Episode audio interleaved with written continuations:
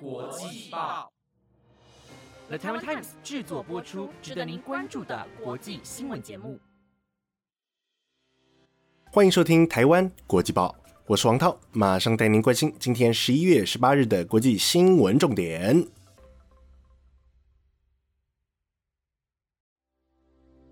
Hello，各位听众朋友，晚安！又到了每个礼拜四的国际新闻时间，我是你们的主持人黄涛。那么今天要来关注的体坛消息是 NBA 美国之篮。本届联盟龙头金州勇士虽然在周一被纽奥良黄蜂中断了他们的开季七连胜，不过球队方面也迅速找回了节奏，并于昨晚前往布鲁克林踢馆篮网，中场以一百十七比九十九大胜有着 Kevin Durant 以及 James Harden 坐镇的篮网队。此外，本场比赛勇士队的后卫 Stephen Curry 除了豪取三十七分协助球队取胜之外，也投进了九记三分球，将自身的生涯三分命中突破至两千九百颗大关，并持续朝前不输的民宿 Ray Allen 的两千九百七十三颗三分命中纪录迈进。值得注意的是，昨晚的比赛，当 Curry 在执行罚球时，却意外收到来自敌对球迷们的欢呼声，并持续高喊着 MVP，直到罚球结束。对此，Curry 表示，虽然感觉蛮奇怪的，不过仍旧非常感谢客场球迷对于他的支持。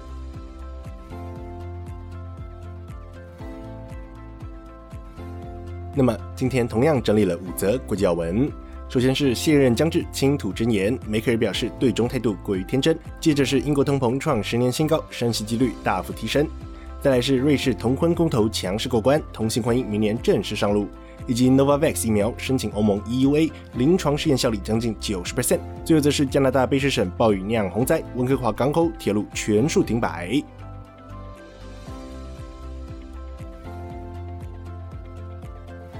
首先，第一则新闻要来关注的是，世界三大多媒体新闻通讯社路透社在昨天刊出了德国总理梅克尔于卸任前的专访内容。而在该专访中，梅克尔向路透社透露，德国政府起初与中国合作所抱持的态度确实太天真了，所以如今政府更加注意，也确实应该更加谨慎。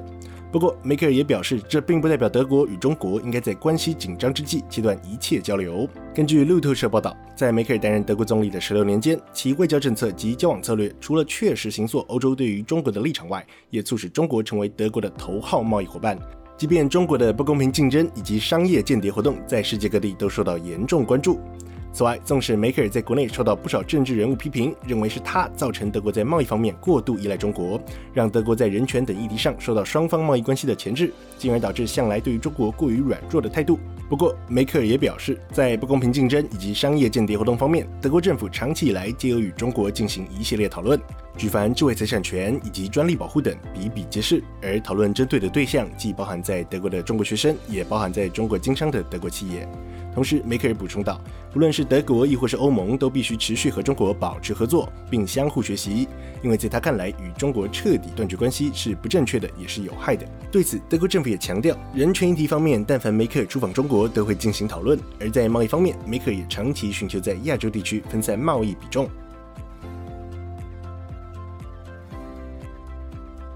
第二则新闻要带您关注的是，由于燃料成本攀升以及疫情后的需求回升，导致英国今年十月通膨年增达四点二 percent，除了创下十年来的新高外，也加大了英国央行在圣诞节前升息的压力。根据法新社报道，伴随家庭能源消耗激增，除了让英国十月的通膨率标志近十年高点外，也让外界高度预期英国央行将在十二月底前进行升息。根据英国国家统计局数据显示。继九月通膨年增达三点一 percent 后，英国十月份的消费者物价指数更是年增达四点二 percent，除了是继二零一一年十一月以来的新高外，也是英国央行通膨目标二点零 percent 的两倍之多。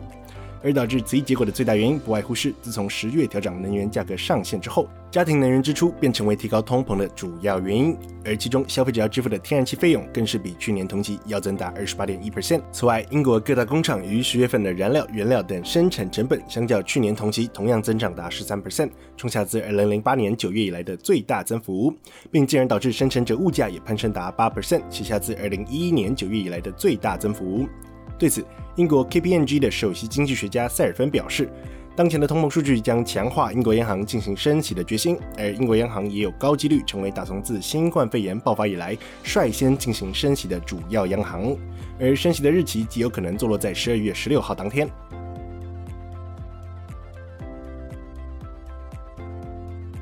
第三则新闻要带您关注的是，瑞士政府在昨天正式宣布，根据今年九月针对同婚公投的结果，政府将于明年七月起实施同婚政策，让同性伴侣们也能够在瑞士登记结婚。根据路透社报道，今年九月在瑞士举行的婚姻平权公投，在投票率超过五成的情况下，有高达六成的民众透过选票表达他们对于婚姻平权的支持。除了让瑞士免于成为西欧吊车尾的婚姻平权国家外，也使得瑞士成为西欧最新一个将同婚合法化的国家。而未来同婚的相关程序也将分为两个阶段执行。第一阶段为已在国外登记结婚的同性伴侣，从明年一月一日起便能向政府申请婚姻认证；而在第二阶段，则是从明年七月一日起开始实施，届时所有民众都能够直接登记结婚。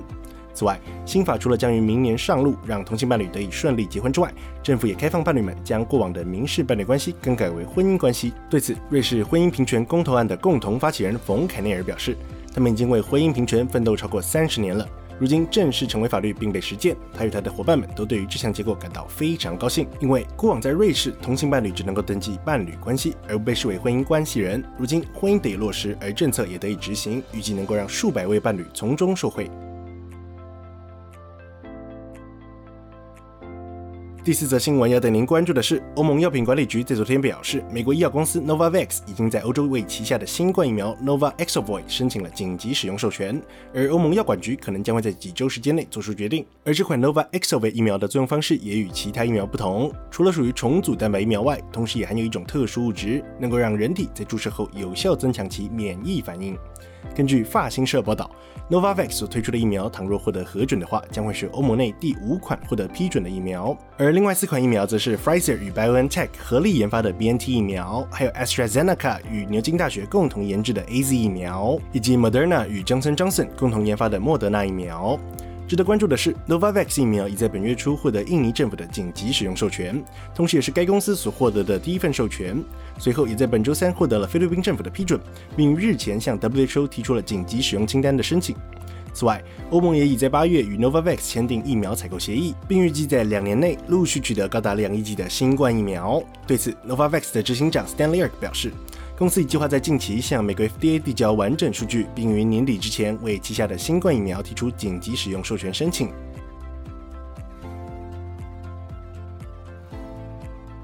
最后一则新闻要来关注的是，加拿大卑诗省自十五号以来受到暴雨侵袭，除了导致一人死亡、两人失踪以及近万人撤离家园外，更因豪雨所引发的洪水及土石流，造成温哥华一带交通大停摆，造成陆路交通彻底瘫痪，以及铁路运输严重受损，更有超过百亿新台币的货物卡关港口。根据卫报报道，加拿大近日在两天内降下一个月的惊人雨量，除了导致卑诗省发生严重洪灾及山崩外，更导致多个地区大淹水，而温哥华的连外铁路也彻底中断。随后，卑诗省省长 John Horkan 也在昨晚宣布，卑诗省进入紧急状态，并寄出旅游限制，以确保重要物资能够成功送抵灾区，且警示今日内的死亡人数恐将有所攀升。根据 CBC 报道，卑诗省境内的许多农场皆被洪水淹没。尽管农民们借由船只撤离动物，不过仍旧必须放弃不少动物。即使有部分的动物被及时救出，其身体状况也都普遍不佳，于未来几天恐将面临安乐死的风险。而卑诗省的农业部长博法木也在前天表示，即便政府方面已经紧急派遣兽医前往救治濒死动物，不过由于洪灾的严重肆虐，导致当地农业灾难频传，以及数以千计的农场动物惨遭灭顶。此外，大洪水及土石流也切断了加拿大的主要铁路干道，造成铁路运输大中断，并导致超过上百亿新台币的货物滞留于港口。而温哥华港务局也证实，所有连接温哥华港的铁路运输都因为洪水与土石流而暂停营运，尤其以谷物及煤炭两项货运受到严重冲击。值得关注的是，卑诗省今年已发生多起极端气候灾难，除了夏天受到超强热浪肆虐，导致五百人丧命外，十一月初更是受到五十年来首见的龙卷风侵袭。